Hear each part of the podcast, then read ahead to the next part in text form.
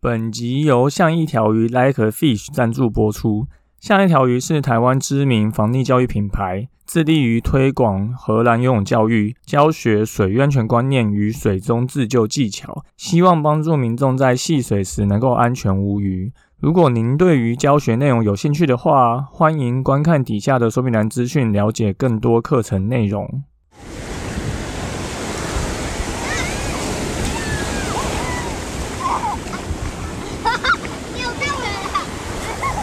现在时间下午五点钟，海水浴场关闭，请尽速从水里上来，谢谢。Hello，你现在收听的是救生日常，我是焦哥，又来到本周的新闻报报啦。上个月，焦哥接受世新大学小世界融媒体的采访，他们做了一个水域专题，叫做《禁锢水的灵魂与肉身：血液再次流动的那一天》哦，内容非常丰富有料哈，完全不像是。大学生做出来的专题，所以非常推荐大家可以去看看呢。我会再把这个采访的专题连接放在底下说明栏。另外，我们现在普里也有教练哦，是我们的小蒋教练，也是之前的实习生，他一起跟焦哥去办过公益场的防溺教育工作坊，是个非常有活力的教练。那也因为因缘际会认识了水中运动协会的教练，所以他考了非常多证照哦，像是 SUP、溯溪。独木舟，然后水上摩托车、IRB 等等哈，所以如果你人刚好在普里，非常欢迎你去找小简教练报名上课哦。好，那本周的新闻报告三件事情跟大家说，第一个是体育改革急先锋与有自由潜水断魂小琉球，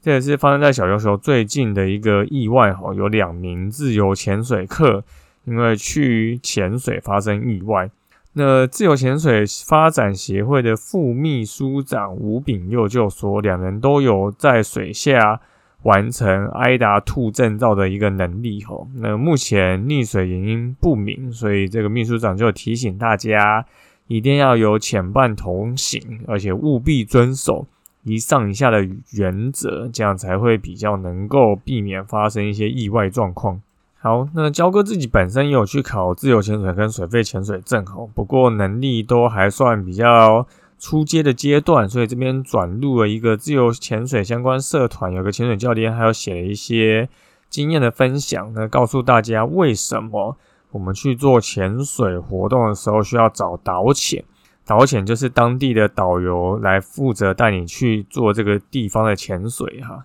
那不论。水肺潜水跟自由潜水，其实找导潜都是一件对安全相当有保障的事情。因为对这个潜点的熟悉度，不是去一两次就非常熟悉哦。你去的时候，可能是一个非常高清无流，那可能只是运气好。因为海象是随时会有变化的，可能会有风的关系、浪的关系、外围环流、潮汐，其实会有非常多的变化哦。所以，如果你发生意料外的一些事情，你可能就会不知道该怎么应变。所以这个教练说，他觉得熟悉前点的概念，应该是一年四季至少都要下过同一个前点，至然后有二三十次的次数吼，你必须看过这个前点的各种面貌，它有流的时候会有多强，浪大的时候呢会发生什么情况，海差的时候到底会有多差，而不是只看到一个前点好的一面，就没有看到它坏的一面，就以为你熟悉了。所以导潜之所以是导潜，就是因为他住在当地，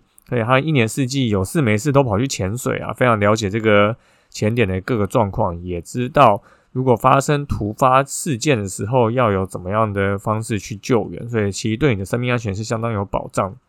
那当然找导潜就要花钱啊，自己潜水是非常省钱的。不过这个教练说，就像买安全帽一样，你买一百块的安全帽跟买两千块的全罩式安全帽。真的摔车的时候，你就会发觉，真的有差。这个住院的花费可能就不是差两千块而已，所以千万不要为了省些小钱而付出更大的代价。那教练敏锐度绝对不是只有在出事后的救援处理哦，有经验的教练其实在事前就能够避免大家遇上意外。那其实就跟我们在推防溺教育是一样，就是事前能够避免意外的发生，你根本就不需要担心你到底有多少救援能力。呃，预防这件事情是一般潜水员会比较难有的敏锐度。如果你没有这么熟悉这个潜点，或者潜水经验没有这么丰富的话，所以这个教练说，他们自己一群教练跑去其他地方潜水，哈，他们一样去国外潜，也会请当地的导潜来带他们潜，所以花钱请导潜真的是非常值得一件事情。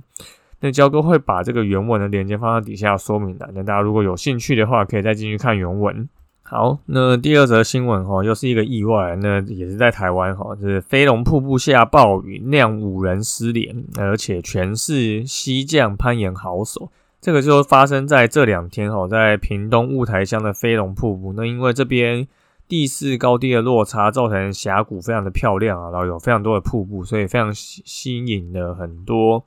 溯溪溪降的人去。那就在这个上个周六啊，有十人溯溪团刚好遇到溪水暴涨，结果造成五人受困等待救援。那有另外五个人被冲走。那目前的状况是两人死掉，三失联。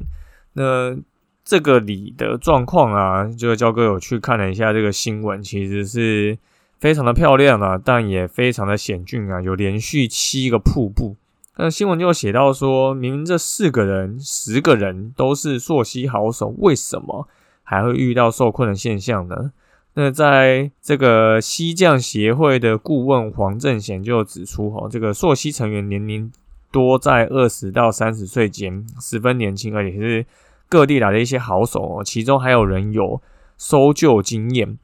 就是可是如果入遇上这个突如其来的暴雨啊，如果是又加上一些地形的一些限制，那其实是非常难应付的。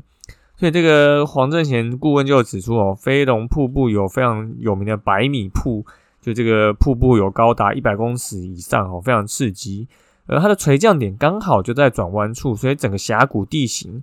是非常需要多专业技术去来通过的。那刚好他们在下午垂降的时候有大雨特报在那个地点，就他们就遇上了暴雨，要下了一百多公里，所以那个峡谷他们垂降的地方刚好就成为一个出水口。所以这个顾问就说，如果他们没有在那个出水口垂降的话，应该就有机会就跑掉了。所以我们必须说哈，即便你是这些活动的高手、手手、专家。我们面对大自然，你还是不能不有敬畏之心哦。就就就算你再有经验都一样，不然可能就会发生这种人算不如天算的一些状况。那新闻有相关的一些画面，焦哥会把这个新闻的影片连接放在底下说明栏。好，那最后一个活动资讯是河岸游泳教育第一手直播分享调查。那因为焦哥最近开始 PO 了越来越多的一些溺水新闻的分析啊，那有很多人就来问一些课程的资讯。也有人问我们为什么是推广荷兰教游泳教育？那它跟台湾有什么不一样？那焦哥这边简单说一下差别哈。荷兰他们的自己的游泳证分为 A、B、C 三种等级。那小朋友在五岁的时候，家长通常都会帮小朋友报名这些课程。那这些荷兰的游泳认证的课程内容，其实都是根据真实的溺水状况去设计，所以非常的实用。所以其中就包含了意外落水，你可能会在踩不到底的地方。所以你必须练习采泳的技巧，也就是利泳。那通常你落水的时候是不会带蛙镜的，所以我们要练习在水里面张开眼睛，学会辨识方向。但发生意外的时候，你也不一定会穿着泳衣，所以你必须练习穿着泳衣下水去体验有阻力的时候应该要怎么游泳。那最后呢，你落水的时候有很高的几率不会马上就有人可以过来搭救。所以你要练习爬上各类的漂浮物，哈，帮助你可以在这里撑得越久，等待救援。所以在荷兰游泳证照里面，最基本的考试，它就会要你穿着衣服游抬头蛙五十公尺，接下来再用救生仰泳的脚连游五十公尺，所以等于是游一百公尺不停哦，而且其中还完全没有在考自由式的部分。所以荷兰的游泳虽然没有在游自由式，也没有在教自由式，可是他们其实还是会非常要求你的。续航力，你因为你看到它其实是要你游一百公尺不停吼，所以他们并不是只是希望大家去学的，然后是为了游的好看、游的快去参加比赛，而是希望你在生活中真的遇到这种情况的时候要能够反应。那也因为夏天快到了，为了让大家更了解荷兰游泳教育跟台湾的差别，那焦哥特别去请了一位。我在编这个台湾的防溺教材的时候，帮助我非常多的一位神奇好养玩的一个荷兰家长妈妈创的粉丝团，吼，会应该会在下个月初开一场直播对谈，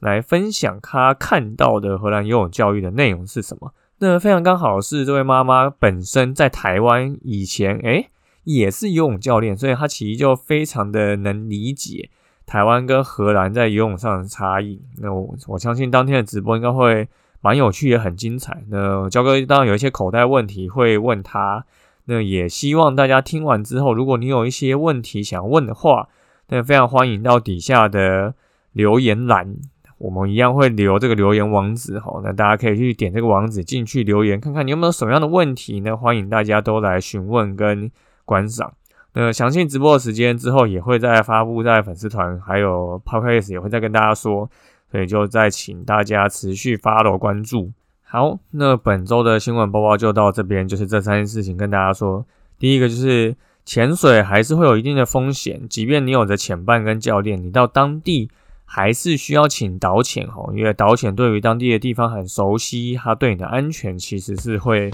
更有保障。那第二个，溪降这些玩水各种活动，其实都还是有一定的风险。即便我们有看了天气，然后你也都是相对应的一些手手玩家，但我们还是不得不去注意环境可能会造成的风险。最后。我们要开荷兰游泳教育相关的直播对谈。那如果你对这个对谈有一些兴趣，想要参与，或是有一些疑问想要问的话，欢迎到底下留言跟我们说你想要听什么样的问题哦。好，那就感谢大家收听今天的救生日常，我是焦哥。如果你喜欢我们节目的话，欢迎到 Apple Podcast 留言并给我们颗星，也可以推荐给身边的朋友。那如果你有 IG 账号，也可以跟我说你想要听什么样的主题。我们就下次再见喽，拜拜。